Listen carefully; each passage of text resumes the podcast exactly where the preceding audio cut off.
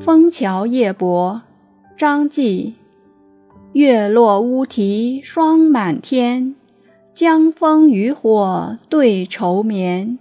姑苏城外寒山寺，夜半钟声到客船。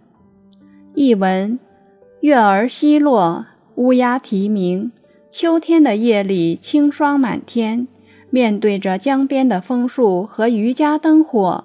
思乡的哀愁油然而生，让我难以入睡。